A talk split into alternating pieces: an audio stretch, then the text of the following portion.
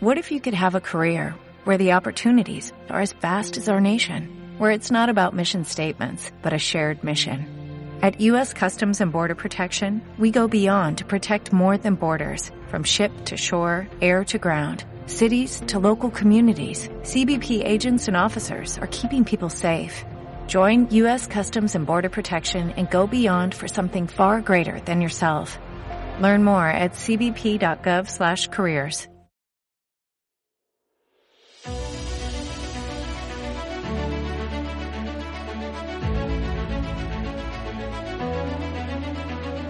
Bienvenidos a Planeta Ficción, el podcast, el programa en el que hablamos de todo lo relacionado con el mundo del cine. Pero no nos detendremos ahí, hablaremos de series, libros, merchandising, en definitiva, todo relacionado con el mundo de la ficción y el entretenimiento. En cada episodio del programa hablaremos sobre un género y analizaremos sus películas más representativas. Debatiremos sobre ellas, su director, actores, curiosidades daremos una nota y dónde se pueden encontrar para su visionado. Además, tendremos una sección para las frases de actualidad, donde repasaremos brevemente algunas noticias destacadas del mundo del celuloide. También la sección Cápsula del Tiempo. En ella hablaremos un viaje al pasado para recordar acontecimientos importantes en el mundo del cine. Y finalizaremos el programa con el Club, un espacio donde los colaboradores hablarán sobre sus visionados, recomendando o todo lo contrario pelis, series o libros. Yo soy Fernando Díaz, miembro de cinecine.com y director de este programa. Despegamos.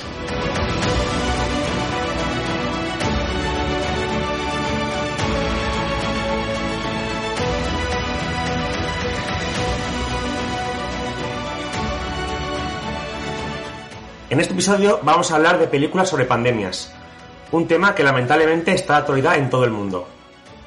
Para ello contamos con nuestros colaboradores y amigos, Alex Moraño. Hola Alex. Buenas tardes, Fernando. Buenas tardes, David también. Y bueno, David González. Hola David. Hola, buenas tardes, amiguetes y oyentes. Aquí estamos para darlo todo una vez más. Ambos son fundadores de cinecine.com, una web especializada que cuenta con más de 2.500 análisis de películas y series. Y bien, ¿qué es una pandemia? Primero tendríamos la epidemia, que se produce cuando una enfermedad contagiosa se propaga rápidamente en una población, afectando simultáneamente a un número de personas durante un periodo de tiempo concreto. Este se convierte en pandemia cuando se extiende a muchos países o ataca a casi todos los individuos de una localidad o región. En este programa eh, hemos tenido un pequeño dilema, eh, incluso algo de polémica, para elegir los films que traíamos al especial. Y esto es porque hemos querido dejar fuera las películas de zombies. Eh, ha sido complicado porque hay una delgada línea que las separa, ya que la mayoría de estos films, eh, los ataques de los muertos vivientes se comportan casi como un virus. Los supervivientes deben protegerse para no contagiarse, entre comillas, y encontrar la manera de acabar con esta enfermedad. También hemos querido dejar fuera películas posapocalípticas en las que la presencia de la pandemia pasa a ser una mera introducción. Eh, bueno, chicos, ¿queréis comentar algo de este género? Pues yo simplemente decir que es un tema que siempre me ha gustado porque hablamos de películas que tocan situaciones reales. Situaciones que además son absolutamente terroríficas y que nos afectan a todos. Tal y como se está viendo, pues desgraciadamente en la actualidad. Yo quería ampliar un poquito la información que tú has puesto de que hemos dejado fuera las películas de zombies, zombies causados por, un virus o por una bacteria, por lo que fuera, que también podían entrar, ampliando también a que hemos dejado fuera las de vampiros, que también recordemos que hay un par de películas que por culpa de una pandemia, un virus, pues convierten a los infectados no en zombies, sino en vampiros. Vale. Pues nada, vamos a comentar algunas películas y empiezo yo eh, con, con la amenaza Andrómeda una película del año 1971. El argumento eh, es un satélite que se estrella contra un pueblo de Nuevo México y todos los habitantes son víctimas de una horrible muerte, salvo un niño y un anciano que se salvan. Estos supervivientes son, son trasladados a un laboratorio secreto, situado a una profundidad de 5 pisos bajo tierra, donde un equipo de científicos trabaja para descubrir qué ha matado a los ciudadanos de esta pequeña ciudad y aprender la forma de tener este contagio mortal. Horrible. Ahora por lo menos sabemos algo. Tú, Stone, Hemos descubierto su tamaño. Tiene un diámetro de unas dos micras. Posee el tamaño de una célula. Interesante. Es casi seguro que está viva. ¿Es por el aire la transmisión? Sí. ¿Qué ha descubierto usted? En la dirección eh, tenemos al ya fallecido Robert Wise, prolífico director. Eh, algunos de sus títulos se han convertido en cintas inolvidables, como West Side Story, de 1962, o Sonrisas y Lágrimas, de 1966 ambas ganadoras de Oscar a la mejor película y mejor director. Dirigió más de 40 films, la gran mayoría aclamados por la crítica. En cuanto a curiosidades, la película se basa en la novela homónima eh, de 1969 del director Michael Crichton, que además fue su primer bestseller. Este escritor escribió el borrador de la novela cuando aún era estudiante de medicina, y la idea le surgió eh, con una conversación con uno de sus profesores sobre el concepto de formas de vida basadas en cristales. Eh, siguiendo con el escritor, un dato curioso es que cuando estaban rodando la película fue invitado a hacer un recorrido por Universal Studios y su guía para visitar el estudio no fue otro que Steven Spielberg, quien años más tarde pasó a adaptar la novela más exitosa de Krypton, Jurassic Park. El presupuesto de efectos especiales del germen que aparece en la película fue de 250.000 dólares, lo que hoy en día serían unos eh, 1.800.000 dólares más o menos. Y los laboratorios, que pues, la verdad que fue es un trabajo que, está, que se ve muy bien reflejado en el film, eh, tuvo un presupuesto de 300.000 dólares, que a día de hoy serían unos 2 millones de, de, dólares. De todas las películas basadas en las novelas de Michael Picton, esta es la única en la que el autor hace un cameo, pequeño aparición. Comentar también que en el año 2008 se lanzó un remake en formato de miniserie de cuatro capítulos eh, y fue producida por Ridley Scott eh, con escaso éxito. En cuanto a mi análisis, que la película entra dentro del género de epidemias y catástrofes, pero como muchas otras, eh, evita mostrar los infectados, caos y demás eh, parafernalia. Aquí todo se centra en la investigación y protocolos de los equipos científicos. Es decir, que está muy bien rodada, como la mayoría de películas de Wise, sin grandes alardes, pero son muy efectivas.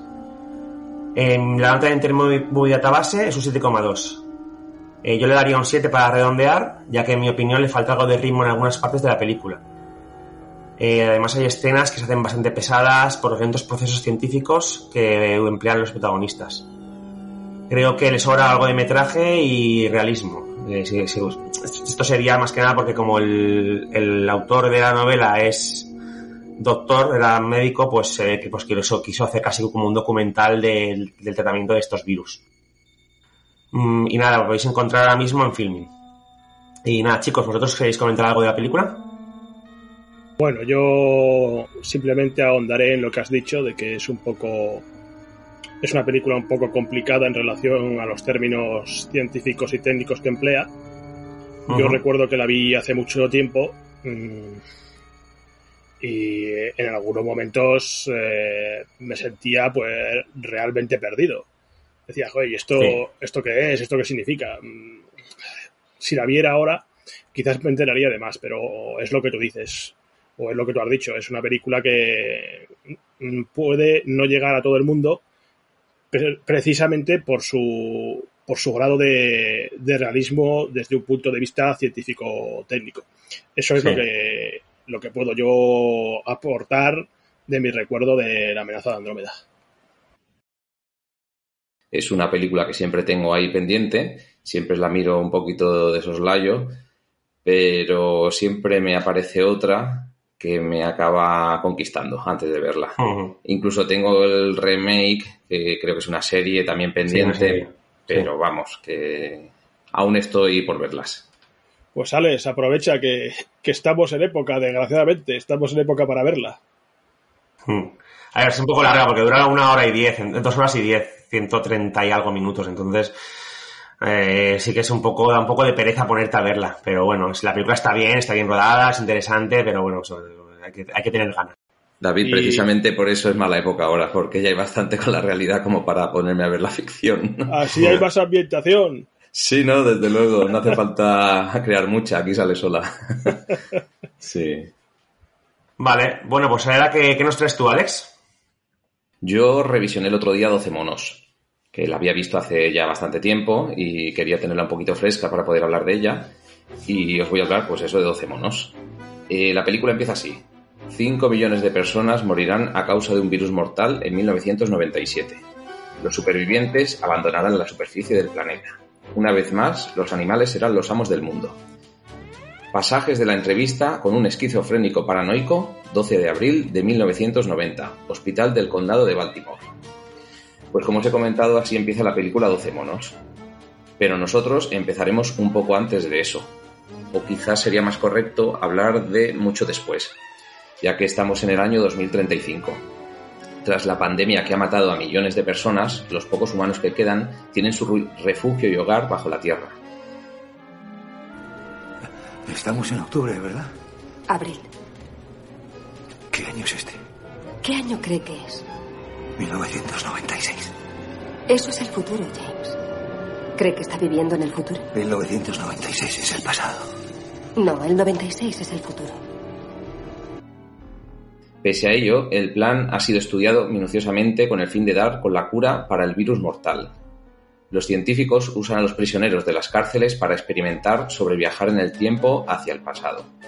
Y finalmente es cuando el recluso James Cole, que es Bruce Willis, es reclutado, y esto lo digo y lo pongo entre comillas, para ir al pasado. Su misión es conseguir una muestra del virus para así traerla de vuelta al 2035 y que los científicos puedan dar con una cura, teniendo así pues el virus en sus manos. 12 eh, monos eh, corre a cargo de Terry Gilliam, que es un realizador nacido en 1940 en Minnesota.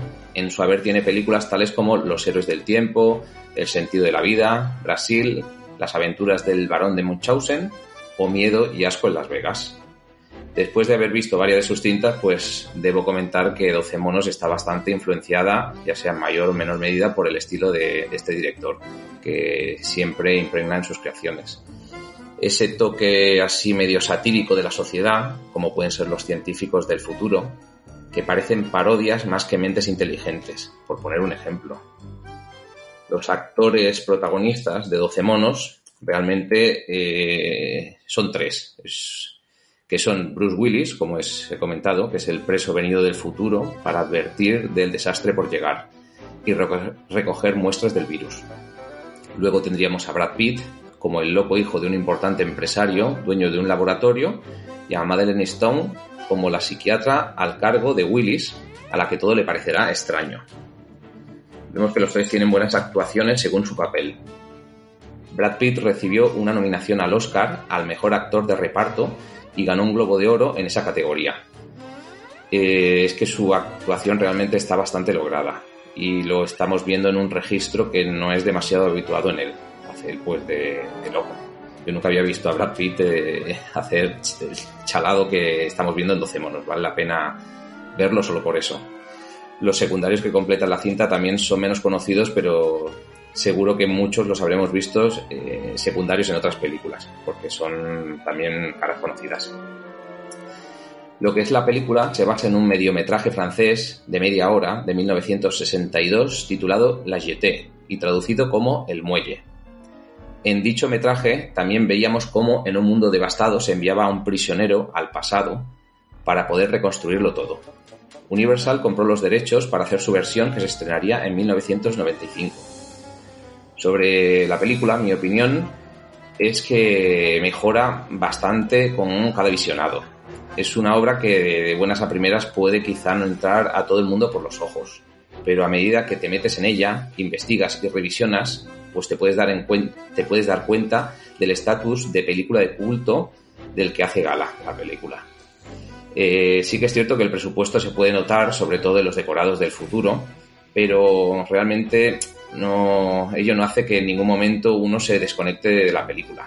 Al contrario, le dan ese aire de película de los 90 que siempre uno recuerda con cariño. Eh, todo esto es el lado contrario de lo que tenemos hoy, que también lo disfruto, aunque de otras maneras. Que puede tener su mayor ejemplo las películas de superhéroes, que seguramente todos hemos visto muchísimas, que están dos horas y media con luces, acción y una sobreestimulación visual, dando como resultado que cuando muchas personas ven algo como 12 monos, pues dicen aburrirse. Como curiosidades de esta película os puedo comentar que el rodaje fue duro, debido al clima y al contratiempo, a contratiempos varios El presupuesto fue ridículamente bajo para una película de ciencia ficción que encima tiene a dos estrellas como Brad Pitt y Bruce Willis, que tuvieron que rebajarse el salario para poder estar en la película. Eh, en 12 monos también hay muchas referencias a otras películas, como Vértigo o la propia La Jetée. Los viajes en el tiempo son un constante en la cinta y leí que se rodaron nuevamente varias escenas antes del estreno debido a incongruencias en los saltos temporales. Cuando hay una película que vas y vienes en el tiempo es muy fácil que haya algún error rápidamente, tienes que estar con mil ojos y por eso tuvieron que rodar varias escenas. La recepción en taquilla fue relativamente buena, ya que costó 29 millones de dólares y recaudó en total unos 170. La crítica también la alabó diciendo cosas como la trama es algo confusa, pero la excelente actuación y los giros argumentales hacen de 12 monos una loca y efectiva experiencia. La nota en Internet Movie Database es de un 8 y yo le daría un 7. Me gusta la trama, me la creo y realmente conecto sin problemas con su planteamiento, pese a que puede ser algo confuso. Las actuaciones son geniales, Willis haciendo de Willis y un Pitt desatado en un papel que no era nada fácil. Estoy satisfecho con la calidad de la cinta y si bien no estaría en mi lista de películas favoritas, no quita que me guste y sea consciente de que es una cinta especial y querida por muchos espectadores. No sé si vosotros la tenéis fresca para poder aportar vuestro granito de arena y así discutir un poco si 12 monos es de culto o no es de culto.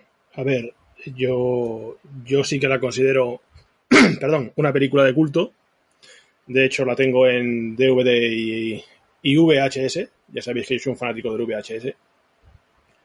Es una película que me gusta mucho, que tengo pendiente eh, de revisionar cuando pueda. Y añadiría una curiosidad.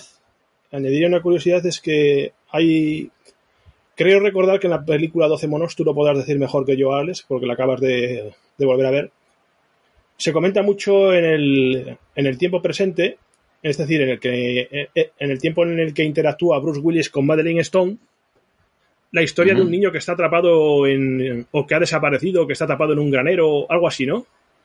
Sí, eh, es por ahí un poquito que la psiquiatra se da cuenta de que Bruce Willis está un poquito en lo cierto, porque él vivió eso cuando era pequeño, o sea que realmente en el presente es más pequeño, mucho más pequeño que la psiquiatra, y es sobre un niño que quedó atrapado en un pozo Sí. y luego realmente no estaba atrapado en el pozo, sino que había sido todo una gamberrada del niño, que días más tarde lo confesó. Entonces, cuando estaban todos nerviosos por el niño atrapado en el pozo, él, porque lo, lo oyen en la radio, él ya le comenta a Madeleine que realmente no le pasa nada al niño y que simplemente es una trastada.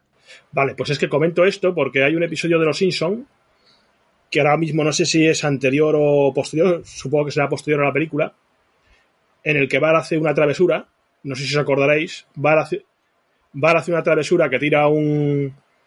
le dan un equipo de walkie-talkies y tira un walkie-talkie a un pozo. Y entonces eh, simula que hay un niño allí atrapado en el pozo y todo Springfield se moviliza para, para intentar rescatar al, al niño. Y a mí siempre me recordó esto y siempre lo he relacionado ese episodio de Los Simpson con lo con la, con la subtrama este del niño pequeño de, de 12 monos. Es algo que siempre me ha parecido muy curioso. Curioso, sí, desde luego. Yo no he visto Mm. ese capítulo de Los Simpson, pero, Sí, pero yo lo he seguro que visto. tiene algo que ver. Mm. Tú lo has visto, ¿no, no? Sí, yo la vi, sí. Nada, ¿Y la yo... película? La película la vi hace tiempo, pero yo, me- yo, yo difiero un poquito en, en la- las notazas que, que hay por ahí, porque a mí eh, yo le puse un 6 en su día eh, y recuerdo que se me hizo muy confusa eh, y que el argumento al principio es muy prometedor, parece que va a ser una película que de las que me gustan a mí, pero luego empieza todo a ser muy, muy confuso, no sabes dónde estás. La verdad que, que me, me defraudó un poco. Eso sí, pues eso, eh, los actores están muy bien, eh, pero el guion la historia o como, como quieran, como lo narran, pues me parece que, que no tiene mucho sentido. Y, patina ahí. Eso, no digo que sea una mala película, pero a mí me, me defraudó porque siendo está ahí, estando, estando Bruce Willis, la temática que me gusta, Brad Pitt tal, pues al final se me, se me hizo bola, como, como se dice. Sí, no, confusa es, ¿eh? desde luego. Lo que pasa es que lo que te digo, yo tenía el mismo pensamiento que tú y fue verla y supongo que, visto lo que estoy viendo hoy en día durante años, mm, me Sí, a lo mejor la revisiono y, y la vuelvo y la entiendo mejor o, Sí, Eh, pero ahora mismo te digo, yo re- lo que recuerdo es que, se- que me, me dejó, me dejó muy frío y me dejó muy defraudado porque yo esperaba mucho más. Eso es lo que, lo que recuerdo. O sea, habría que echarle una- un, un revisionado. Las expectativas, sí. Sí, pues sí. Vale. Eh, bueno, pues seguimos con, con las películas que vamos, David, dinos qué nos traes. Bueno, pues amiguetes, yo empiezo con Estallido. Una película que en marzo de 2020 cumplió 25 años de su estreno en Estados Unidos y cuya trama ya vemos que está de plena actualidad. En este caso, es un mono traído ilegalmente desde el Zaire el que desata, en una pequeña región norteamericana, un virus similar, a- similar al ébola. En el film se llama- el virus se llama Motaba.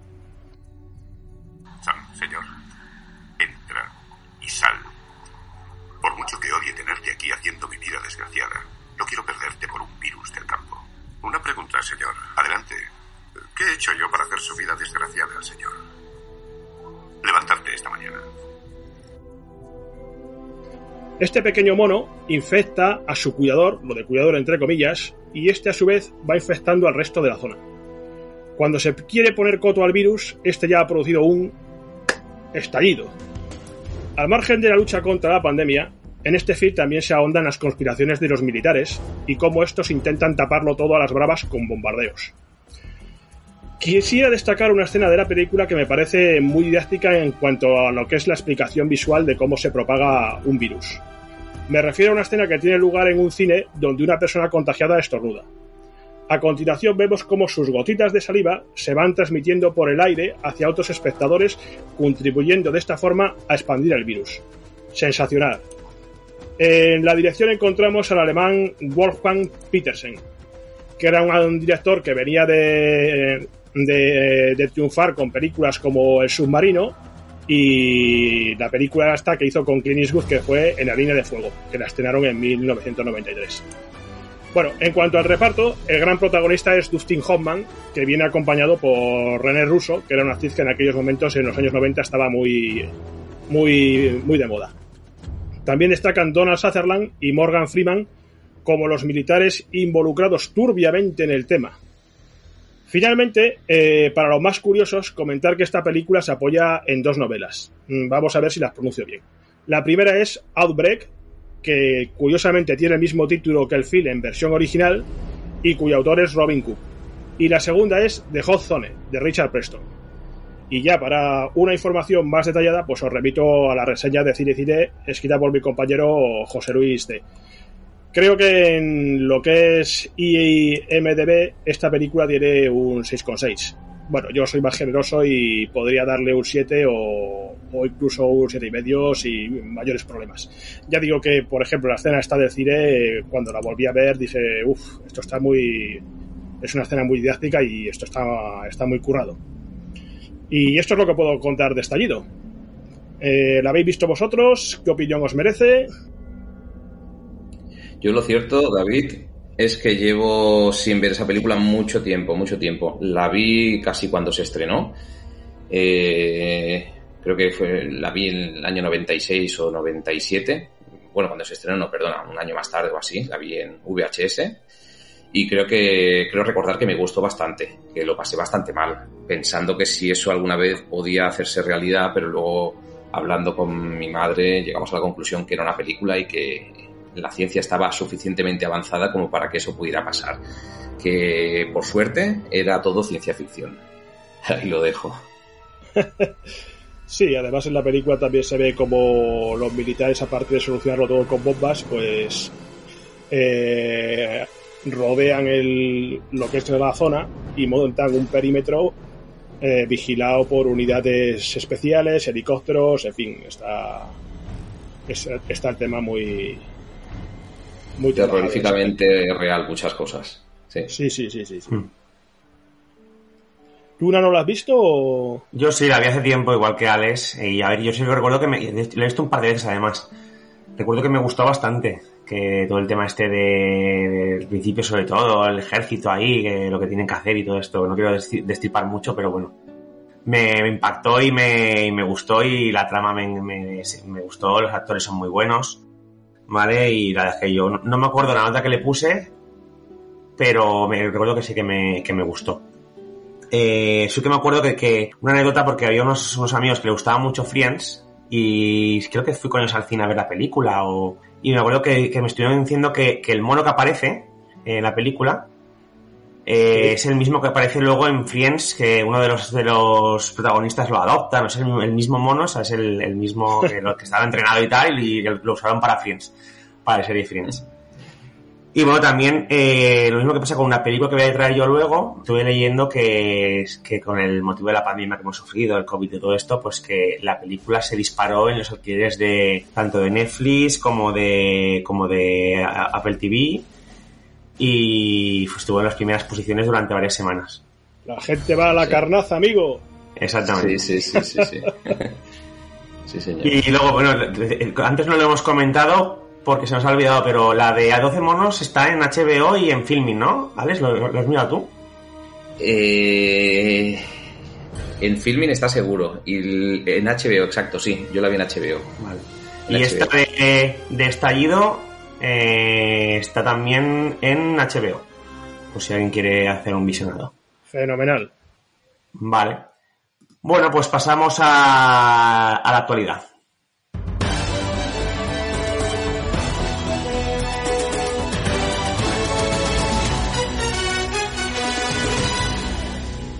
Bueno, pues cada, cada programa, eh, en esta sección repasaremos alguna noticia de la actualidad en el mundo del cine.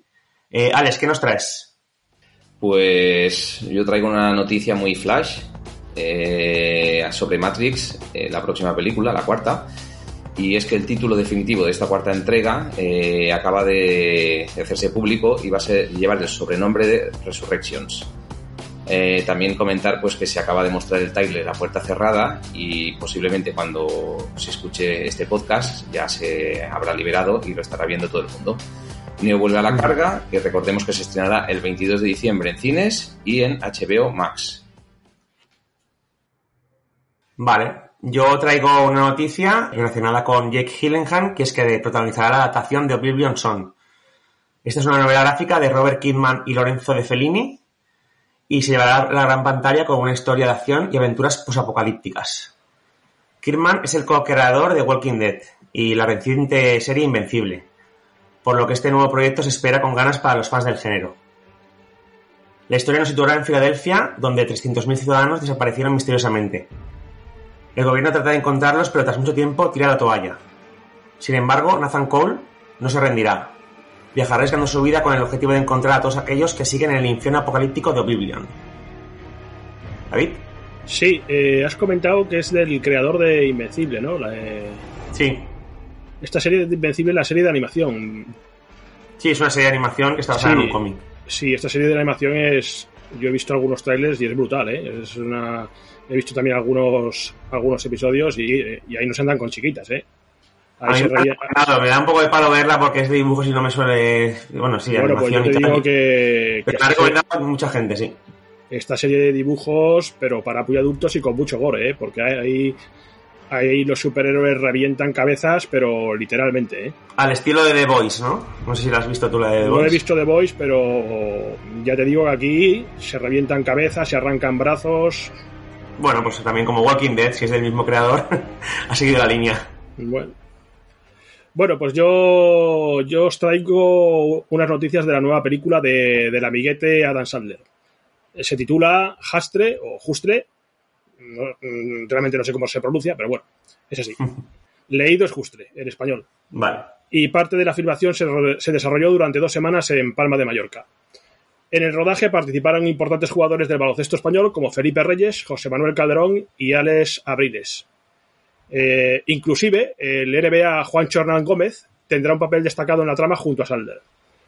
Otros nombres importantes del casting son los de Queen Latifah, Ben Foster y el veterano Robert Duvall.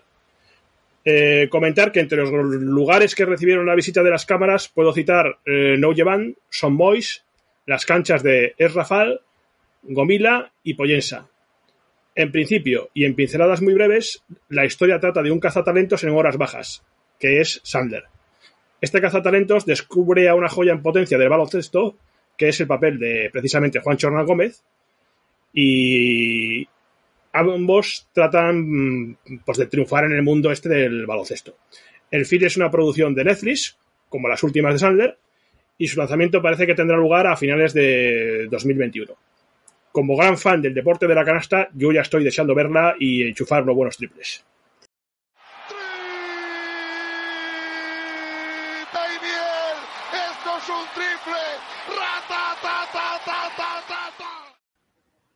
Y más si tenemos a estrellas de nuestro baloncesto por supuesto, como el amigo Juan Chisora Gómez, que desgraciadamente se pudo, se quedó sin, sin disputar los últimos Juegos Olímpicos y, y yo creo que eh, nos habría venido muy bien su aportación, porque eh, yo creo que es uno de los jugadores que más va a sorprender de aquí al, al futuro. Seguro. Bueno, pues continuamos con nuestro viaje a través de las películas de pandemias. Yo traigo Contagio, del año 2011. Una mujer enferma gravemente poco después de su regreso de un viaje de negocios a Hong Kong. Parece una gripe común o algún tipo de otra infección. Pasan varios días antes de que alguien se dé cuenta del alcance o la gravedad de esta enfermedad. Primero deben identificar el tipo de virus en cuestión y luego encontrar los medios para combatirlo. En la dirección tenemos al americano Steven Soderbergh. Eh, tiene una extensa filmografía repleta de películas de éxito como Sexo, Mentiras y Cintas de Vídeo, uno de sus primeros trabajos, y que ganó una palma de oro en el Festival de Cannes. También es conocido por la película Erin Brockovich, con la que Julia Roberts ganaría un Oscar como mejor actriz. Como actores eh, aparecen muchos actores de fetiche del director, como Gwyneth Paltrow o Matt Damon.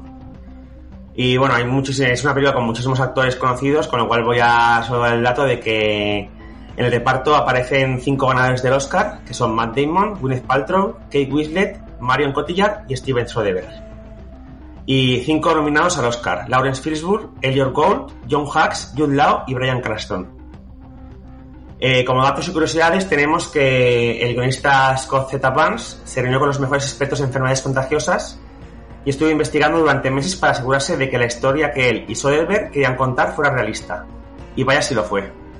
El brote de COVID-19 que despertó un interés renovado en esta película y eso, como hemos comentado antes, hizo que envió a la cinta a la cima de las listas de alquileres de casi todas las plataformas. Eh, también comentar que la mayoría del elenco principal tenía sueldos muy bajos eh, para estar en la película. Gwyneth Paltrow trabajó prácticamente gratis y rodó sus escenas en menos de tres días. Y Kate Winslet, por ejemplo, la filmó su papel en menos de diez días. Eh, también decir que el rodaje de la película estuvo asesorado por expertos doctores en infecciones y pandemias. De hecho, eh, tuvieron que volver a rodar escenas en las que los protagonistas no utilizaban correctamente cierto instrumental médico. Mi análisis eh, es que es una película aterradoramente realista. recordemos que es del año 2011 y el guionista hace de Nostradamus y nos relata paso a paso la pandemia que hemos vivido en los últimos años a nivel mundial. Un virus que viene de Asia, que se expande por todos los países sin control y que colapsa la civilización. La imposición de cuarentenas, los toques de queda, el tema de las vacunas, etc. El estilo de director, eh, multinarrativo y con multiperspectiva, ha filmado la historia a través de pequeños saltos temporales y alternando los personajes. Esto ya lo hemos visto en otras cintas como Ocean's Eleven o Traffic. Además, en esta ocasión encaja mejor que nunca, ya que nos trata el devenir de la pandemia día a día, personaje a personaje, para finalizar por al origen. Mi nota es un 7. En Internet Movie Database tiene un 6,7. Me parece una película muy entretenida, con una historia que engancha desde el primer momento y que sabe transmitir la angustia de la situación sin tocar el sensacionalismo barato. Eh, ahora mismo la podéis encontrar en la plataforma de streaming de HBO. Eh, ¿Vosotros la habéis visto, chicos? ¿Sabéis, por ejemplo? Yo sí, yo la he visto y es una película que me, que me gusta mucho. Eh, os puedo decir que este que septiembre de 2011 cumplirá ya una década. Y en esta película, pues el, puedo aportar que el Mortal Virus es bautizado en la cinta como MEF-1, que es el, digamos, el personaje principal. No se le ve nunca, efectivamente, porque es un virus, pero sí que presenciamos sus efectos. Otra cosa que, que está fenomenal en esta, en esta película es ver cómo el círculo de personajes humanos que se mueven alrededor de la, alrededor de la misma, quedando todos perfectamente eh, retratados. Como estamos viendo, por ejemplo, en la actualidad. Eh, hay personajes que, que, se, mueven buscando una cura, otros que se aprovechan de la situación para, para hacer dinero o buscar de manera miserable su momento de fama, otros que intentan organizar la situación y gestionar la crisis, en fin, etcétera. Eh, también decir que como dato curioso, que la Guardia Nacional colaboró estrechamente en la realización de Contagio. Se prestaron gran cantidad de equipos y logísticas. Eh, se incluyeron vehículos militares, escuadrones de combates aéreos, jeeps, helicópteros Black Hawk, en fin. Eh, también decir que para mí esta es una película que, que, cuenta mucho, cuenta mucho con muy poco. Eh, es una película minimalista que, te- que- que al final de la misma te da la impresión de que has visto una, una tragedia global, pero mm, básicamente te ha, te ha reducido a, un, a una zona que me parece que es en la que reside el, el personaje de, de Matt Damon. Y yo creo que esto es uno de los aciertos de eh, uno de los grandes aciertos de Soderbergh. Conseguir que el público se crea que ha visto una tragedia global cuando en realidad el drama y toda esta pandemia ocurre en puntos muy concretos y, y localizados. Eso es lo que, lo que os puedo comentar de, de esta película. Yo le daría a Contagio, yo le, doy, yo le doy sin ningún problema un 8. Muy bien. ¿Y tú, Alex? No, eh, David creo que ha hablado ya por mí, casi que ha hecho bien los deberes, porque yo no la he visto, entonces no puedo opinar.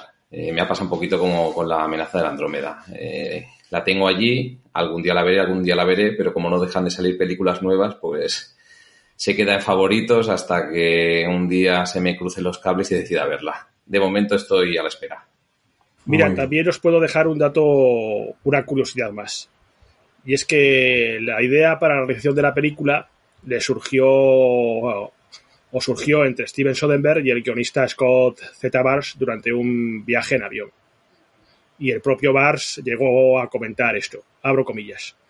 Steven y yo pasamos mucho tiempo en el avión y hablábamos de lo que, de, de lo que parece que a menudo la gente enferma cuando viaja.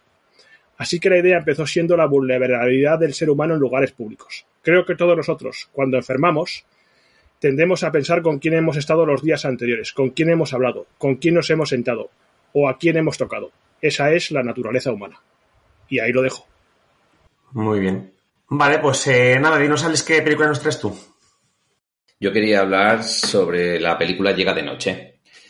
En Llega de Noche vemos como una familia vive en el bosque, en una casa de madera, aislada de toda ciudad, de todo pueblo, de todo otro ser humano. Y en la escena inicial ya nos queda claro que hay una pandemia mortal circulando por todo el planeta. El caso es que todo son deducciones, porque no se nos dice nada. ¿Qué ha pasado realmente? ¿Cuántos quedan vivos? ¿Cómo podremos sobrevivir con las garantías suficientes? Miedo y paranoia irán de la mano y nos llevarán por un camino que no será fácil de recorrer. Aquí lo que es la dirección corre a cargo de Trey Edward Charles, que también es el encargado del libreto de la cinta. Este joven director solo tiene una cinta antes de Llega la Noche, que es Krisha, cinta que grabó con su propia familia como actores. Después de la película de la que hablamos hoy, grabaría Un momento en el tiempo, que es una cinta que cambia totalmente de registro. En Llega la Noche sorprende lo bien filmado que está todo. Hay escenas que las graba desde la espalda del protagonista y la cámara se mueve con el actor, dándonos una sensación inmersiva muy grande, mientras este, en plena casa oscura, se aventura solo con una luz o con un candil en su mano. Entonces el efecto que deja eso es bastante inquietante. Tú estás detrás del personaje y vas viendo un poquito como si fuera un videojuego, lo que él va viendo eh, con la luz en su mano. Los planos en que la familia están sentadas en la mesa comiendo, o incluso los de acción y su ritmo, son una prueba, una buena prueba de que realmente sabe lo que está haciendo tras las cámaras. Solo tenía una película, pero realmente era un director bastante puesto en la labor.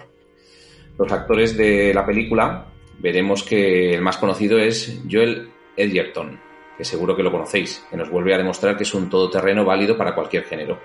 Ahí lo hemos podido ver en El Regalo o Warrior, creo que también estaba. Su papel es el de padre de familia, en el que recae el aplastante peso de tener que mantener a los suyos sanos y salvo, al precio que sea. Completan el reparto nombres como Christopher Abbott, Carmen eh, Yogo o Kelvin Harrison Jr. Llega de noche es una película que bebe de varios géneros, como el terror o el thriller.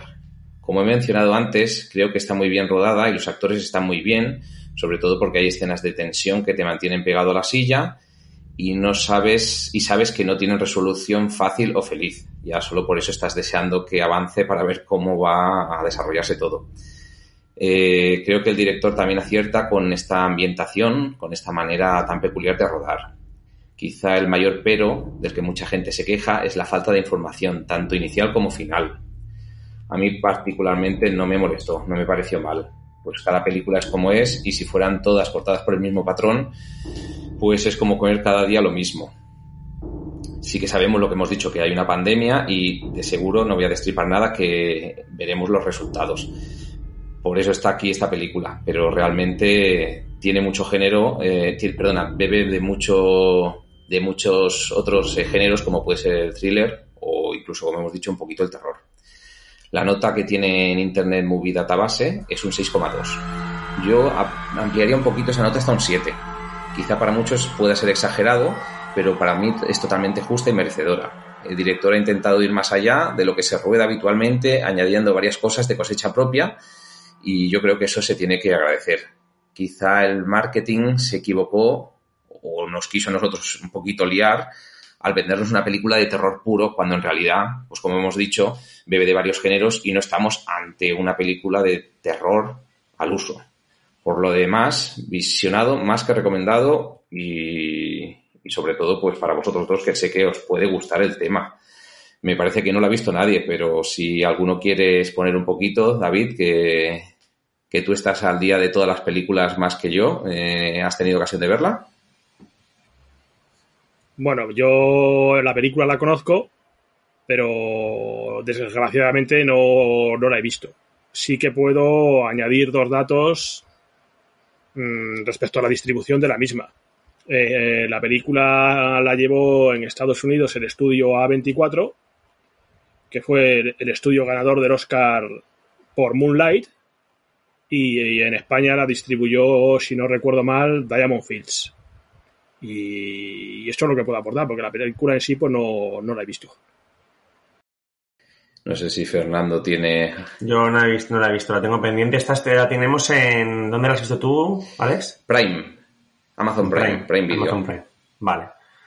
Vale, pues nada, eh, David, nos traes otra película, ¿no? Sí, pues yo os traigo mi segunda propuesta es Inmune. Una película que presume de ser la primera en tratar el tema del coronavirus de manera directa en el cine y llamándolo tal cual, por su nombre. El estreno de esta cinta fue dispar. En algunos países únicamente fue lanzada en streaming y en otros, como es el caso de España, pues nos llegó a cines estrenada el 18 de marzo de 2021. Por mi parte ya dejo aquí el dato que le alquilé en Rakuten Televisión. Bueno, el punto de partida de la trama es muy interesante y totalmente actual.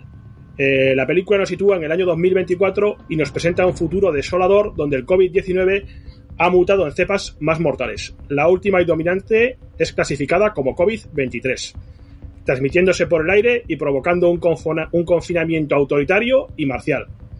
Y eh, en esta situación conocemos a Nico, el protagonista, que es una de las pocas personas inmunes al, virus. Esto le permite salir al exterior y dedicarse a ganar dinero repartiendo paquetes por la zona rica de California. Lamentablemente, y una vez expuesta a la situación apocalíptica inicial, llega un punto en el que el Phil pues, se va por otros derroteros y termina convertido en un simple eh, thriller de persecuciones en el que más que menos ya sabes lo que, lo que puede ir sucediendo. Como dato curioso ya destacar, decir que el director Adam Mason filmó esta cinta durante el punto más alto de la pandemia en Estados Unidos y lo hizo en modo guerrilla. ¿Qué significa esto? Pues significa que se puso a trabajar con medios muy pequeños y, y, a grabar escenas incluso con iPhones y con la nueva red Cómodo, que es una cámara muy liviana y manejable dotada de la más alta tecnología. Sobra decir que se respetaron todas las normas sanitarias y que se cortaron con todos los permisos pertinentes de, lo, de las autoridades. En el reparto, pues está repleto de, de caras conocidas actuales y, yo destacaría fundamentalmente al protagonista que es KJ Apa, un actor joven que, que intenta pues labrarse su futuro en estos momentos. En la película El chaval, lo cierto es que lleva muy bien su personaje y, lo, y lo da todo pedaleando para arriba y para abajo, en fin, que se mete una buena, una buena currada. Eh, de resto, pues os remito a la, a la reseña que escribí hace poco para Cine y Cine. En, en lo que es IMDB, que tomamos o que estamos tomando como referencia pa- para las notas, pues lleva un o tiene un 4.7. Yo soy más generoso y le doy un 5. Básicamente le doy este 5 por sus primeros 40, 40 minutos. Esos primeros 40 minutos me gustaron, me gustaron bastante. Creo que se explica bien la situación. eh, pero más allá de ellos, pues se convierte en lo que, en lo que os he comentado. Y bueno, no sé si la habréis visto, imagino que no, porque es una película que ha tenido pues una repercusión limitada, mm, no sé, vosotros mismos. No, yo no, no la he visto, no, ni, la- ni la conocía, la verdad. Es bastante nueva, no. Lo que sí que también, yo lo único que puedo aportar es que tú la alquilaste en Rakuten, ¿no? Sí, yo la alquilé en Rakuten Televisión. Eh, pues, según aparece aquí, también está en Prime Video de Amazon y en Movistar. O sea que, pues, ya, es, que, yo es que Prime Video no, Ah, ya. no- no, yo Prime no tengo. No tengo. Hmm. Yo, yo busqué y la encontré, pues esto, en Rakuten. Eh, bueno, si acaso mencionar que el título en inglés no es inmune, el título en inglés es Songbird, eh, algo así como, como pájaro cantor o algo así, ¿no? Eh, inmune creo que se le pone porque precisamente el protagonista es inmune. Y, Sí. Y para distinguirse de los demás, pues lleva una pulserita amarilla. Tampoco es que se tenga que distinguir de nadie porque la gente está atrapada toda en casa, en casa y al que sale pues se le pega un tiro, mm, más o menos. Bueno, Es decir, no se andan con chiquitas. bueno, esperemos que no lleguemos aquí a esa situación. No creo. Vale. Alex, ¿tú lo has Yo- visto? Yo, perdona, te iba a comentar eso. mm, Comentar que no la he visto. Eh, si estuviera. No, ahora has dicho que está en Movistar, ¿verdad? No. Eh, te iba a decir que si estuviera al alcance, que ahora la tengo con Movistar y con el Prime, tampoco creo que la vería, porque una cosa es verme 12 monos y otra Ah. cosa es verme inmune, ¿no? Que ahora mismo la verdad Ah. no me apetece mucho. Eh, de todas formas, lo que ha comentado David sobre el título, eh, sí que es cierto que esto da para un programa entero, los títulos como se traducen aquí y Sí, los sí, sí, títulos sí, originales. Un día podríamos hablar porque es que estoy seguro que vamos a alucinar y seguro que nuestros oyentes con más de un título se van a quedar alucinados. Y, y en Sudamérica más, o sea, que a lo mejor llega en España con un título, América es otro y España es otro. O sea, Sí, a- a- exacto. para hacer un especial de títulos, la verdad. Exactamente.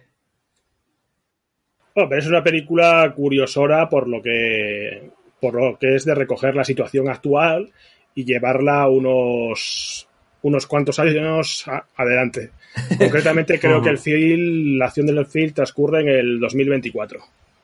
Pero, David, podía haber sido que en el 2024 está erradicado y todo el mundo ha vuelto a la normalidad y Eh, tenemos más pues, dinero pues, y... amigo, amigo, pero es que entonces no haces película. Sí, claro, claro, De es que por eso mismo... hay que vender, hay que vender. Exacto, ese, ese es el tema. Pues, pues pasamos a cápsula del tiempo.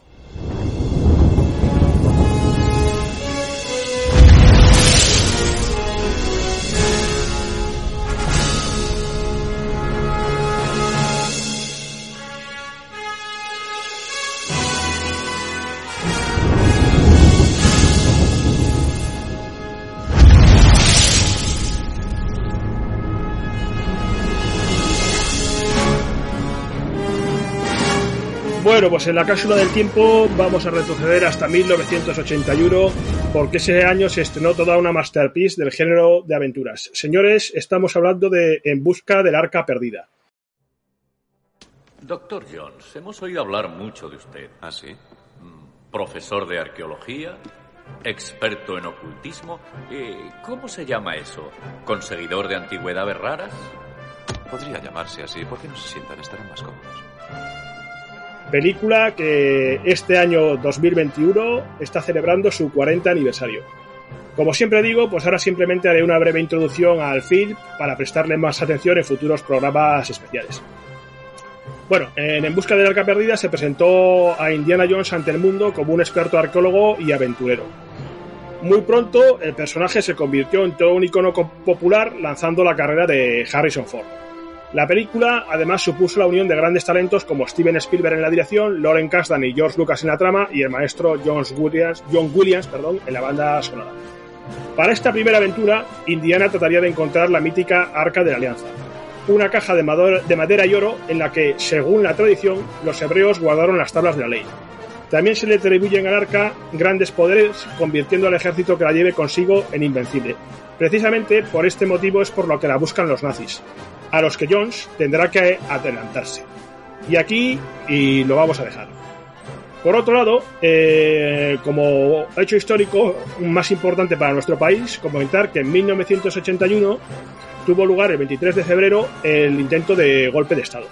No hay que olvidar que la situación en España a finales de los 70 era política y socialmente muy complicada, incluyendo continuos asesinatos y atentados de los terroristas etarras. Todo esto fue un gran caldo de cultivo para que un grupo de militares intentaran acabar con el sistema democrático establecido tras la muerte de Franco.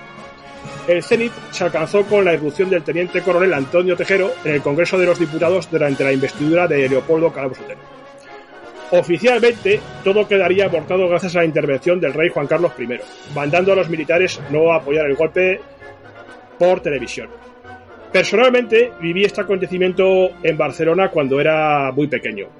Todavía me recuerdo verme sentado junto a mi familia eh, viendo la programación especial que daban en ese momento por la televisión española.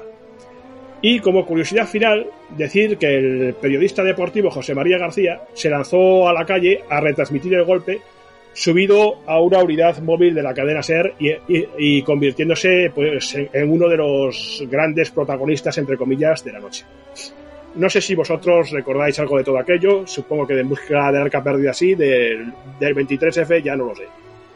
¿Qué, me contáis? Eh, ¿Qué me cuentas tú, por ejemplo, Alex? Yo te cuento que en ese año no sabía ni hablar, así que difícilmente pueda, pueda saber, pueda haber visto o ser consciente de todo eso. Sí que es cierto que con el tiempo vi el arca perdida y vi el 23F y he leído mucho sobre ello. Pero en ese momento en concreto mm, no, no recuerdo nada, la verdad. No recuerdo ni, ni haber mamado leche, aunque seguramente que lo hice porque estoy aquí. Yo soy el más viejo de la casa, parece. Bueno, habrá que revelar. Como dicen ahora los Schwarzenegger y Stallone, no el viejo, el veterano. Exacto, es vintage, vintage. Lo que sí que es cierto es eso, que la película del Dr. Jones, como todas las suyas, me encanta. Se la puse eh, hace unos años a la mujer y la verdad no le gustó mucho. Desde entonces no nos hablamos. Y... por favor. Exacto. Y ya te digo, el 23F pues eh, también tiene películas, que quizá también algún día podamos comentar. Y, y, no, no, recuerdo mucho más. Dime, David. No, que hay, como tú dices, materia para otro especial. Sí, sí, sí, y tanto. Mm. Algún día podemos ah, meter un poquito el dedo ahí en la llaga a ver qué pasa. A, lo mejor nos meten en la cárcel, así que mejor no. Bueno, pero la cárcel tampoco se está tan mal, ¿no? Según veo. Sí, haríamos un especial de cárceles, en directo desde... en directo desde la cárcel. En directo desde... Sí, sí. Muy bien. Pero esta ficción hoy en directo desde la roca. Sean bienvenidos. Bueno, a lo mejor estaríamos separados, ¿eh? en diferentes cárceles. Cuidado con el compañero y con el jabón. Exacto, sí. Yo, yo, estoy igual que Alex. Yo la película, o sea, para mí es, si no, de la, la, preferida de las preferidas. De hecho, las la única junto con ese, Alien o alguna otra que, que, le tengo puesto un 10 de nota. A mí es, eh, vamos, además cada dos años o así la tengo que revisionar y, lo paso genial viéndola.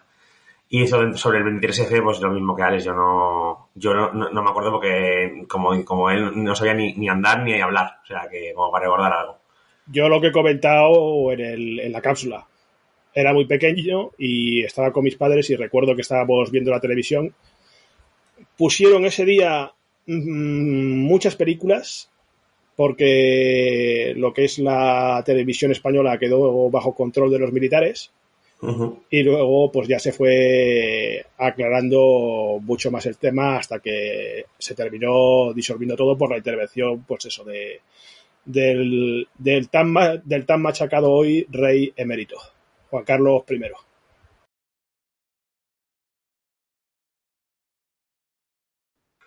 Continuamos con nuestro especial sobre las películas de pandemias. Eh, Alex, ¿qué nos traes? Quería hablaros sobre La luz de mi vida. Aquí eh, el argumento trata sobre 10 eh, años después de una pandemia eh, arrasara el planeta, pero solo afectando a las mujeres. Dejar a nuestro planeta con solo hombres, un padre y su hija pequeña, que parece ser inmune al virus y se ven obligados a tener una vida de nómada para evitar a otros, a otros hombres. Y es que en un mundo sin mujeres, que tu hija sea una, no da mucha tranquilidad, que digamos.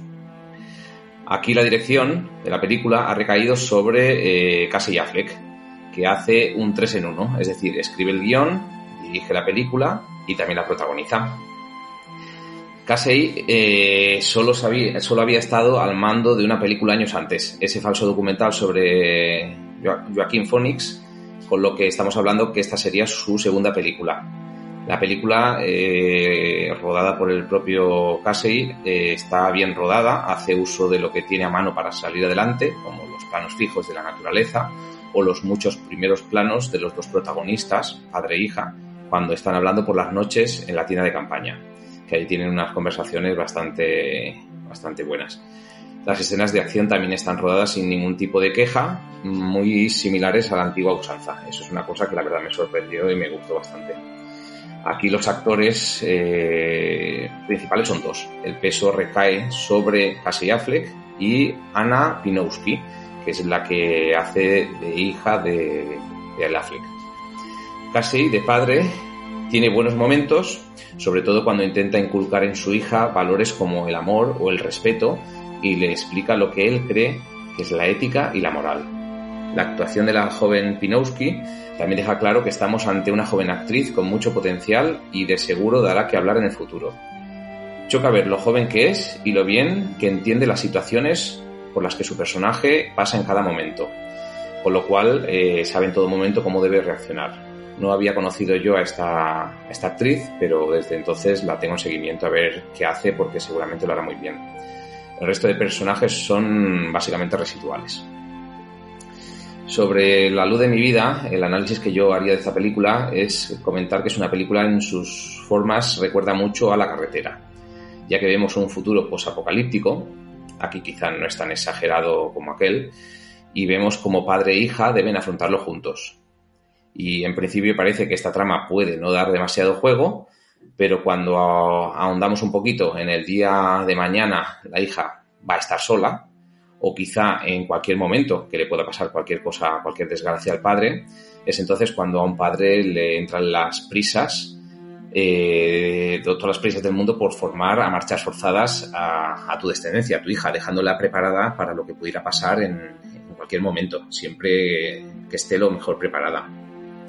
Y el mejor campo de entrenamiento para esto es el día a día, porque viviendo sin nada y debiendo tener cuidado con los peligros, eh, principalmente de los otros hombres, pues tenemos eh, que crecer cada día y quedarnos, como se dice en la misma película, casi sin infancia para ser adulto de golpe. Creo que no destaca en exceso por nada y que podría haber dado mucho más de sí, quizá en mano de alguien no voy a decir más experimentado, sino con otro enfoque. Pero esta era una película para casi Affleck y aquí parece que quiere redimirse de las acusaciones de abuso sexual que sufrió después de su triunfo en Manchester frente al mar, haciendo quizá una oda a la mujer en la película. Nos muestra que sin ellas no somos nada y razón no le falta. Incluso a su hija la muestra como una víctima de la vida para luego acabar mostrándonos a todos que es más fuerte incluso que él. Decía que su película no destaca en exceso en nada y también eso lo podemos tomar como algo para bien. Es una película bien rodada, bien enfocada y que no defrauda. Es muy intimista, se toma todo el tiempo que necesita para cada escena, sin prisas, ya que las prisas no son buenas, y menos en un mundo en que tienes todo el tiempo del mundo porque no tienes nada más que hacer que ir hacia arriba y hacia abajo. La nota que tiene en Internet Movie Database es un 6,6 y yo lo dejo ahí, redondeo hacia el 6,5. Me gusta la propuesta de Affleck, me gusta su tono íntimo y el tiempo que se toma para mostrarnos lo que muestra. No destaca en nada en concreto, como he dicho, pero no tiene, tampoco tiene efectos que puedan lastrar el conjunto en general.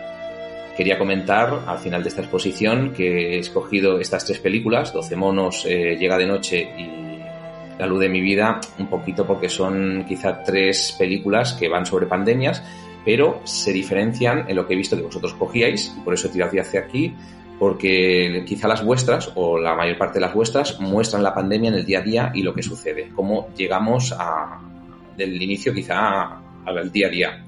En cambio, en estas propuestas mmm, se engloban en pandemias, pero estamos hablando sobre películas que ya ha pasado quizá la pandemia y se están viviendo más que nada los resultados de la misma, las consecuencias y cómo lidiar en un mundo que, que ha sido pues eh, abrasado por una pandemia. Eh, la luz de mi vida, estamos hablando de una película que tiene prácticamente dos años, es bastante nueva, con lo cual no sé si esto ha influenciado con todos los, los ritmos de estrenos que hay para que la hayáis podido ver. Eh, recurro nuevamente a David, que está al día de todos los estrenos, a ver si ha tenido ocasión o Pues va a querer verla. sinceramente yo esta película ni siquiera la conocía, ¿eh? Esto te lo digo de verdad. No la conocía e incluso cuando, cuando comentaste el título me sonó me sonó al título de un bolero. Dije yo, pues, David, nos has fallado aquí. ¿eh? Que nos, que nos has Sí, sí, os he fallado. Yo pensé que esto sería un, poder- un bolero de, de Gardel. Digo yo, eso, la luz de mi vida.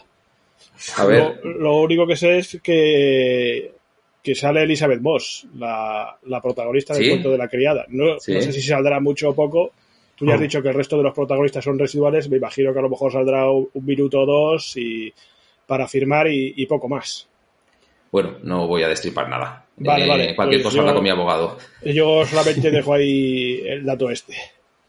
Lo cierto es que ahí le puedo dar un poquito eh, la razón a David en el sentido de que en cines no sé si se llegó a estrenar, pero en DVD y Blu-ray no está.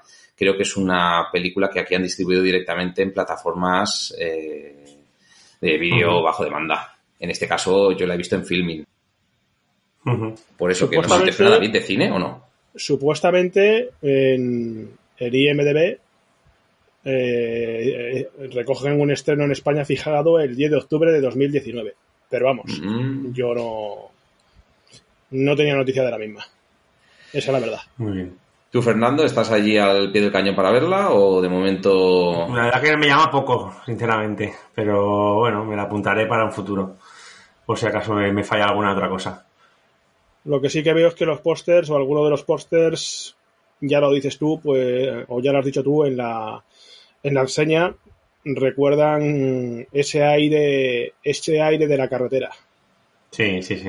Por el- eso la he visto yo, porque me gustó mucho la carretera, Claro, ese de esto nómada de tener que lidiar en un mundo posapocalíptico, ir para arriba y para abajo, y tiene sus parecidos. Eh, Creo, David, que tenía razón, ¿eh? que se estrenó el 11 de octubre de 2019, como has dicho, y sí, sí, debería ser estreno muy limitado en cines. Sí, seguramente lo llevaría. Pero pasar paso. No sé. Antes de equivocarme, prefiero callarme. O como decía Tambor, si al hablar no has de agradar, es mejor callar. Muy bien, David. bueno, pues yo eh, voy a traer dos películas así por encima. La primera es Infectados, del año 2009. ¡Eh, amigos! Cerrad las ventanillas. Mika y yo nos hemos quedado sin gasolina. Lo siento, no podemos ayudarle. Mueva el coche. No se acerque más. Mirad, está infectada. Eh, es la, la ópera prima de los hermanos Pastor. Un virus mortal se ha extendido por toda la Tierra, aniquilando a la mayor parte de la población. Cuatro jóvenes que todavía no han sido infectados se dirigen a una apartada playa del Golfo de México con la intención de refugiarse hasta que pase la, la epidemia. Eh, bueno, comentar que, la, que para escribir el guion eh, los, los dos hermanos se basaron en la gripe aviar y vemos cosas que hoy están tan de moda como el uso de mascarilla FFP2 o la desinfección con lejía. Eh, no quiero comentar mucho más por lo que he dicho al principio del programa. Queríamos obviar películas de zombies y vampiros y tal, entonces pues eh, la he comentado encima por eso, porque sí que toca un poquito el tema de la desinfección y las mascarillas, pero pero poco más. Eh, yo, yo le puse un 6, igual que en Internet Movie Database, y ahora mismo la tenéis en Prime Video y Movistar. No sé si queréis decir algo, comentar algo alguno de los dos de la película. Básicamente incidir en lo que tú has dicho de, de que yo siempre que recuerdo esta película es por, por las mascarillas, precisamente, y cómo las tunean los protagonistas. y eso pues desgraciadamente pues nos, nos, retro, o nos lleva a estos tiempos actuales con, Sí. con las mascarillas, la pandemia y, y todo lo demás. Básicamente esto. Bueno, sí, sí. Me parece que lo has dicho tú. El protagonista, el protagonista es el hoy tan famoso Chris Pine, es decir, el. El Wonder Woman en, en las Sí. películas. Sí, además esta es, eh, tiene, es curioso una cosa de la, de la película que se rodó en el año 2006, si no recuerdo mal, y, y la tenían como, como en espera y la, la estrenaron justo cuando, cuando se hizo famoso Chris Pine por salir en Star Trek. Y de hecho salió antes en Blu-ray y en, y en DVD que en cines. En cines se estrenó, tres meses después de salir ahí. Supongo que sería un estreno, un estreno pues como limitado. Eh, eh, dicen que es por lo de Chris Pine y luego otras malas lenguas dicen que fue porque en esa época estaba lo de la gripe aviar y también quieren aprovechar un poco el tirón de- del virus este. Eh, bueno, Eso, cierto, que el amigo, el amigo Chris también está ahí al frente de Star Trek y no solo es el novio de Wonder Sí, Woman. exacto. Y bueno, tengo otra película que es una película argentina que se llama Fase 7 eh, del año 2011 y también es una ópera prima, en este caso de Nicolás Goldart. En la película aparece una pareja embarazada que acaba de mudarse a un edificio en el cual eh, se ha detectado, se pone en cuarentena porque se detecta un virus mortal. Así se expresó esta tarde la Organización Mundial de la Salud ante la rápida expansión de esta nueva cepa del virus. Hola. Una grabación. Piden que una persona por grupo familiar se presente abajo en el hall de entrada. Como ustedes ya sabrán, el edificio se encuentra en cuarentena. No hay por qué alarmarse.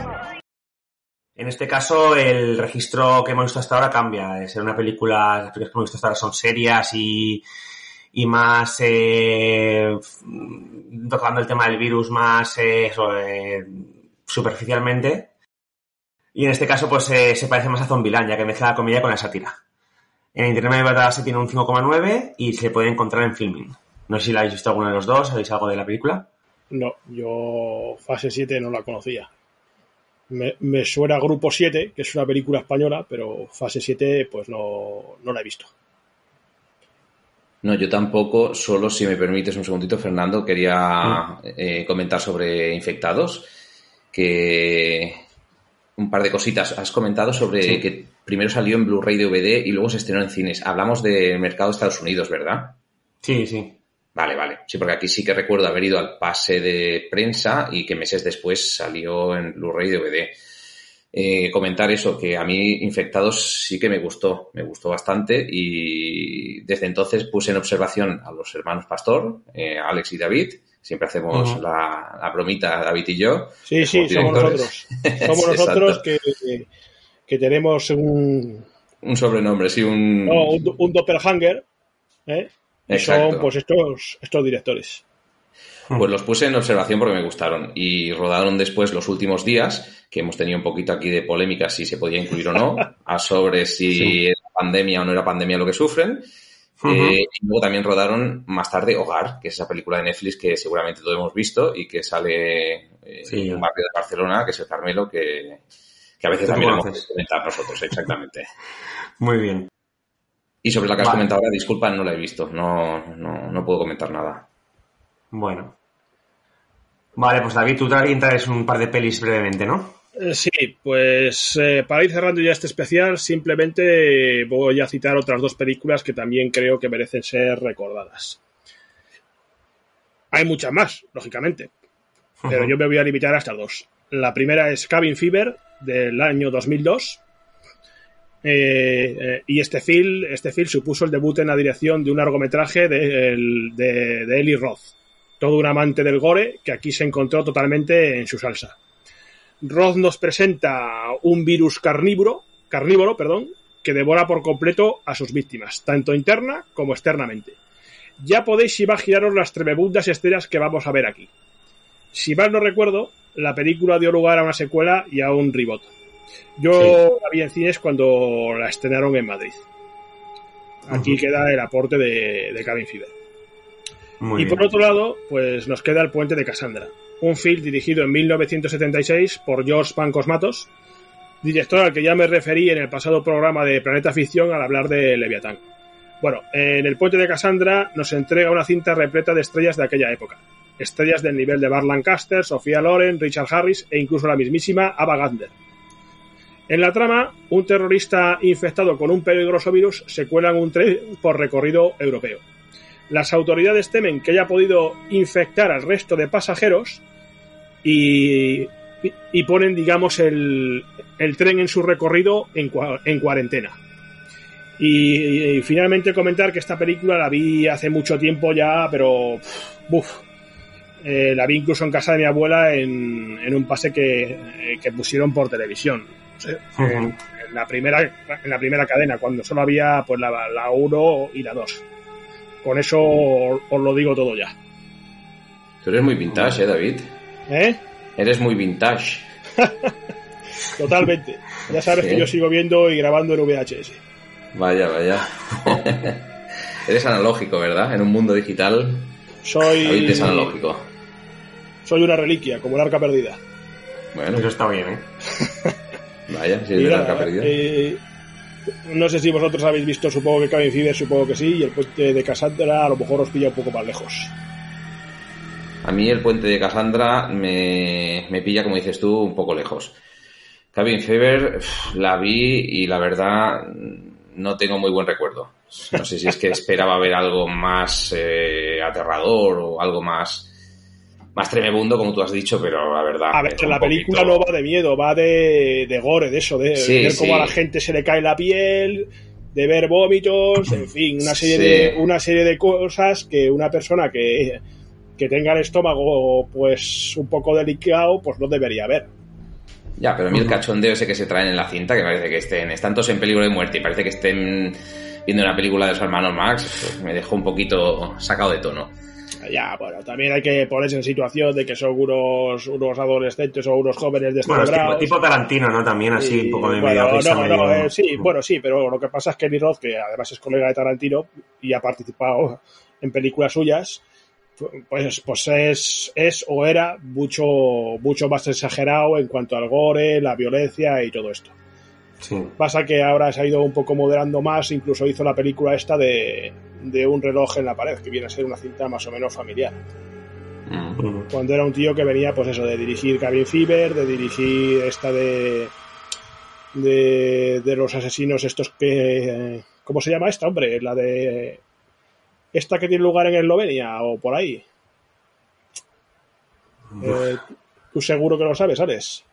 Eh. Mm, Ahora mismo. Joder, es que ya tengo una punta de la lengua y. Mira, os lo voy a decir en un segundo porque lo miro directamente en IMDB y ya os lo digo. Además hice la review del aniversario, que fue hace poco, hombre. Ostras, mmm, ahora cuando nos la digas seguro que caemos todos. ¡Hostel! ¡Hostel! Ah, hostel, la de hostel, vale, vale. Hostel, hostel. o hostel, perdón. Sí, sí. Y además sí, tiene, sí. Un, tiene remake, ¿no? De hostel, o sea, tiene una segunda parte. Y tercera también. Hostel 1, directa sí. a cines. Hostel 2, también directa a cines, que las vi yo las dos en cines, pagando, pagando religiosamente la entrada. Y luego tiene un, una cosa que debe ser infumable, que es Hostel 3, que se salió directamente en DVD y ya Eli Roth ahí ya no, ya no dirigió. Ahí, ahí, ya se desentendió del asunto. Mira que no me salía, maldita sea, no me salía la de la de Hoster y, y jorín, me, me ha molestado porque... Yeah. Yo esta vez de Cabin Fever, eh, yo, o sea, yo me acuerdo, opino más o menos como Alex, que, que eso le, le, falta un poquito para determinar de acabar. Y mira que han todas estas películas de, de, de, terror y tal, sin una, en típico, sin, sin apartado y tal, me gustan, pero. A ver, pero yo, me falta. Luego tiene es... una muy parecida que es la de. No sé si, si, si la habéis visto vosotros, La cabaña en el bosque. Sí. Que se parecía, que así que me gustó bastante. Sí, no, sí, fue, sí. fue mucho ver, el nivel. Ver, pero es que, centrémonos, la cabaña en el bosque, pues es una cosa, pues, de cine de terror, fantástico, lo que queramos. Y Cabin Fever es una película de ver cómo se pudre la gente. Ni más ni menos. Bueno, pero es muy parecido, vamos, que es un calco de película en una otra. Van los adolescentes a una cabaña, empiezan a pasar cosas. ¿sabes? Pero es, es que, que si se desarrolla diferente, diferente, sí, pero que, que es muy, muy parecida es que si a la película. a adolescentes en una cabaña tenemos cientos. Yo he traído Cabin Fever porque es eso, porque es una película de, de virus o de pandemia, si quieres, eh, en este, en este caso los que se infectan son los, los tontoladas estos de los jóvenes y, y lo que y lo que y lo que interesa es ver cómo se va pudriendo, cómo se les va cayendo la piel y todo lo demás. Una película para, para amantes de los virus y para amantes del gore, ni más ni menos. Muy bien. No voy a no voy a ponerle un 8, un 9, un 10, evidentemente que no, pero es, es, una, es una película que te da lo que lo que es el tema, ni más ni menos. Eri Rondo se invita a ver a la gente ahí muriéndose, a estos chavales muriéndose y, y punto. Mm. Vale. Bueno, esta, esta, ¿tú dónde la viste, David? La tenías en, bueno, pues las dos, la del Puente de Cassandra y esta. Desgraciadamente no te puedo decir dónde están ahora. Yo la vi en, en su momento en, los en, el estreno de cine, la de la de ah. La de creo que está para alquilar en alguna plataforma, pero no está en suscripción ninguna. Ya, ya, la no te puedo decir porque yo de... Ya sabéis que yo soy muy analógico y de plataformas, vale. eh, como si me habláis de, de, de, Marte, de viajar a Marte. Y la de Puente de Cassandra sí que está en filming, por lo que estoy, por lo que estoy viendo. Vale, bueno, en pues... Eh, sí, sí, Tenía que ser filming. Sí, sí, ¿verdad? Filmin tiene casi todo. A ver si nos regalan alguna suscripción, que lo, lo nombramos mucho aquí a Filmin, a ver si nos patrocinan. Señores de filming, aquí estamos. Y señores Exacto. de Rakuten, señores de Rakuten, denme, denme más puntos, que, que, que les alquilo muchas películas, caramba. Bueno, a ver si conseguimos algo. Vale, bueno, pues aquí está, hasta ahora hemos hecho el recorrido de las películas y vamos a pasar al club.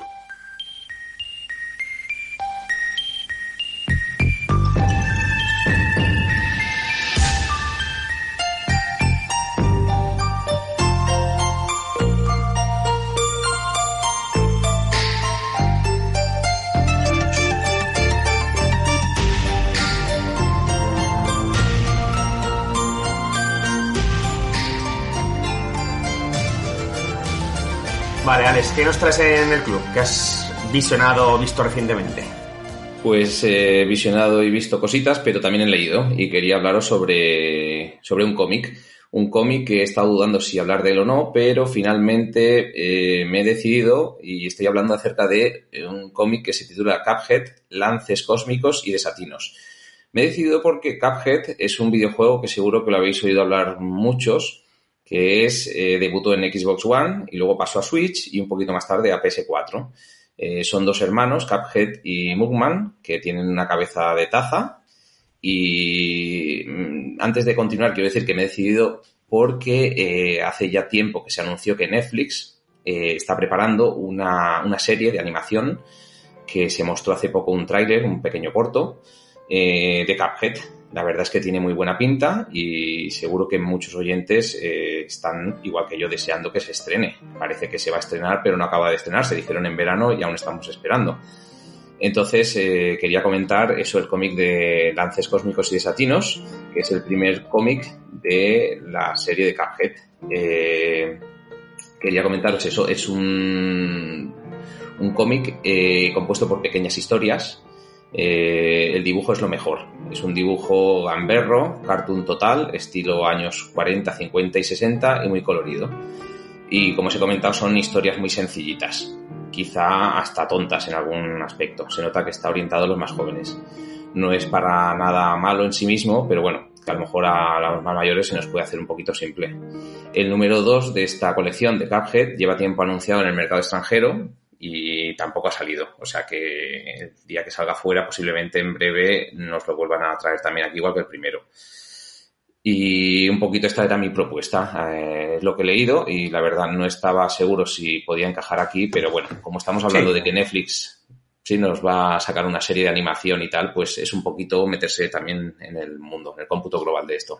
Que también muchos de los que estamos aquí o escuchamos este podcast también jugamos a videojuegos y sí, es un poquito... Aquí, vamos a ver, la idea es traerte todo, desde eh, videojuegos, algún videojuego se puede comentar, películas, eh, cómics, eh, novelas gráficas, series, eh, pues eso, un poquito de todo lo que engloba la ficción, ¿no? Que nos entretiene y divierte. Perfecto, pues gracias, Fernando. Muy bien. Y ya que has mencionado Netflix, señores, señores de Netflix, páguenos una suscripción. Sí, la llevas clara. Por, pedir que no quede. Vale, pues nada, yo en el club traigo un par de cosas. La primera es una serie que es eh, La verdad sobre el caso Harry Kreber, eh, que es una miniserie de misterio del año 2018, en la que un famoso escritor norteamericano, que es Harry Kreber, interpretado por Patrick Dempsey, eh, es acusado del asesinato de una adolescente después de que el cadáver de esta aparezca enterrado en su jardín.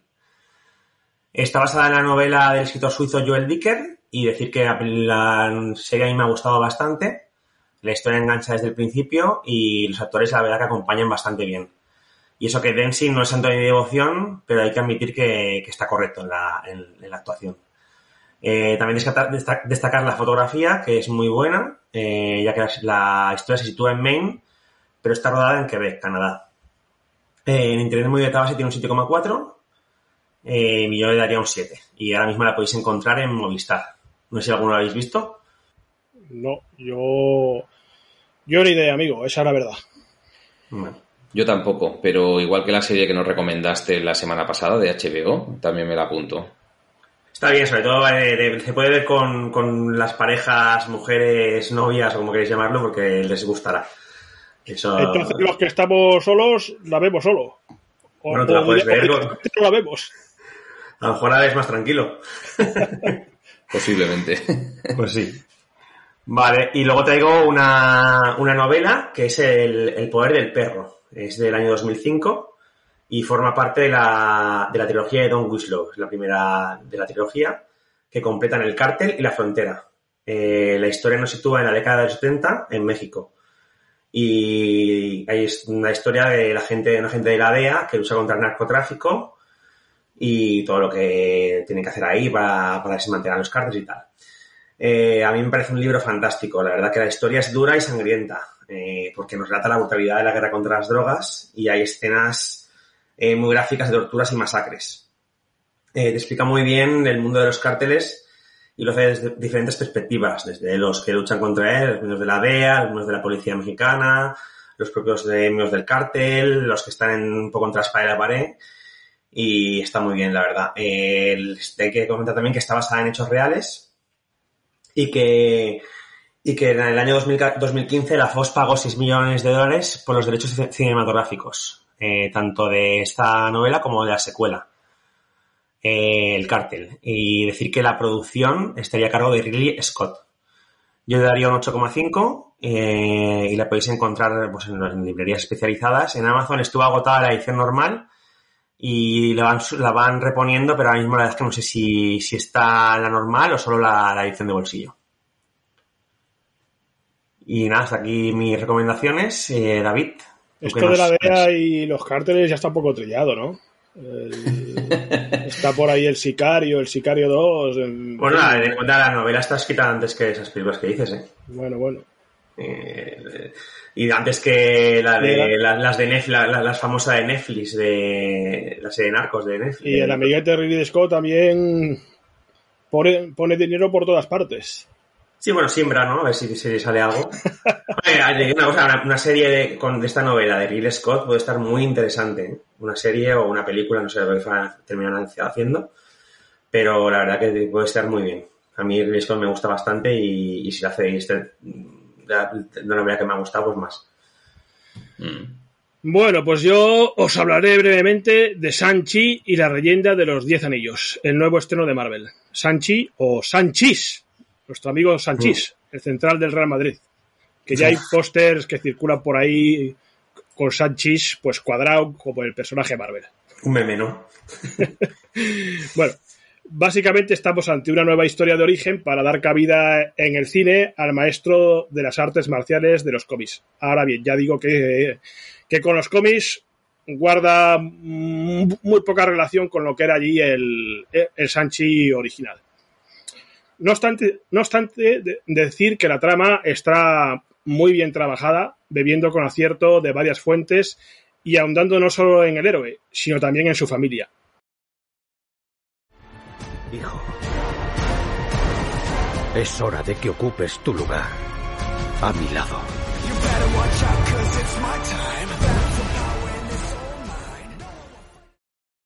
Y esto precisamente fue lo que más, lo que más me gustó. También queda claro que los 10 anillos van a ser importantes en el futuro. Y hasta aquí puedo contar. Respecto a la acción, decir que las peleas están bastante bien trabajadas, tocando varias disciplinas y ejecutadas de manera muy rápida, pero sin perder casi nada de detalle. Y yo particularmente me quedo con una refriega que tiene lugar en un autobús y me quedo con ella por su dificultad y el poco espacio para, para ejecutarla. En el campo de los efectos especiales, decir que la cinta adopta el mismo estilo de Marvel, con lo que hay poco que comentar. Eh, lo que sí es cierto es que veremos varias criaturas nuevas, algunas mejor trabajadas que otras. Y respecto al reparto, simplemente diré que a Simu Liu, que encarna a Sanchi o Sanchis, pues le queda, le queda mucho trabajo por delante para, para equipararse carismáticamente con el héroe de las viñetas. Eh, a mí no me gusta o no me, me, me, parece que está demasiado tranquilo el tío, demasiado en lo que es la expresión facial. No sé si habéis visto alguno de los pósters. Mm, ya en uno, de ellos, pues le muestra pues un poco entusiasmo. Eh, pero, pero bueno, tiene películas por delante para, para mejorar lo que es su barra de carisma. Y esto es lo que os comento de, de Sanchi. No quiero comentar más porque no quiero arruinarle a Marvel pues su película. Muy no creo que se la arruine, David. ¿eh? No, me refiero a arruinarla en el sentido de, de destripar cosas o... Es, o, si un caso los oyentes, pero a Marvel o, no. o de, o de hacer una aquí una review más extensa, que no, no es el caso. Yo, si me preguntáis la nota, pues a la película le puedo dar un 7 un 7 y básicamente por lo que es la historia, porque eh, la trama ya digo que me gustó bastante. Está no solo pues Sanchi... después no entiendo, le has puesto a caldo y ahora... A ver, no. Pongo, le pones un 7. No, no, no, vamos a ver, vamos a ver. Pongo a caldo, entre comillas, lo que es Asimu Liu. El protagonista. Digo que todavía, pues, yo reconozco que el chaval se esfuerza en lo que son las escenas de acción, pues las hace bien, pero, ¿qué le falta? ¿Qué le falta? ¿Le falta un poco todavía? Eh, uno no nace siendo Sanchi ya, ya en una película. Eh, por lo demás, pues la, la, película, pues a mí, pues le doy un 7 porque eh, creo que lo merece. Básicamente lo merece por, por, la, por la historia. No porque se parezca a la historia de los cómics, sino porque está, está currada. Está currada. Y te, y te cuentan, no solo te cuentan la historia de Sanchi, te cuentan la historia de su padre, que por así decirlo sería el mandarín de los cómics, el verdadero mandarín y no el pedorro aquel que apareció en Iron Man 3. Sí, por cierto, por cierto, hay referencias a Iron Man 3, a lo sucedido en Iron Man 3. Y, y no os diré más, pero tam, también hay bastantes más sorpresas. Y, y, bueno, pues yo creo que que su aire de seriedad, porque la, la, película tiene un aire de seriedad, evidentemente tiene el típico humor Marvel, humor que representa a la artista esta, que, que, no voy a saber pronunciar, que es Aguacarifa, o como, o como se diga, Abacarifa, no sé, no sé cómo se pronuncia, sí. que es una chica que, que, me cae muy simpática y que aquí pues es, es hace de colega, de colega o aporte humorístico. Y, y bueno, pues mmm, básicamente pues es esto. Muy bien.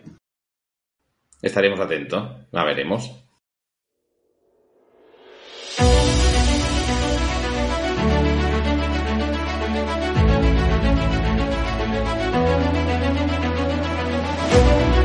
Pues hasta aquí este episodio de Planeta Ficción en el que hemos hablado de género de pandemias dentro del cine. Ha sido un placer compartir micrófono con mis dos compañeros. ¿Alex?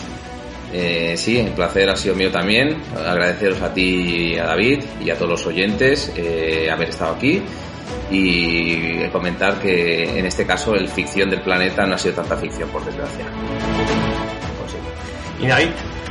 Bueno, pues nuevamente ha sido un honor compartir minutos con vosotros y con nuestros oyentes. Muchas gracias.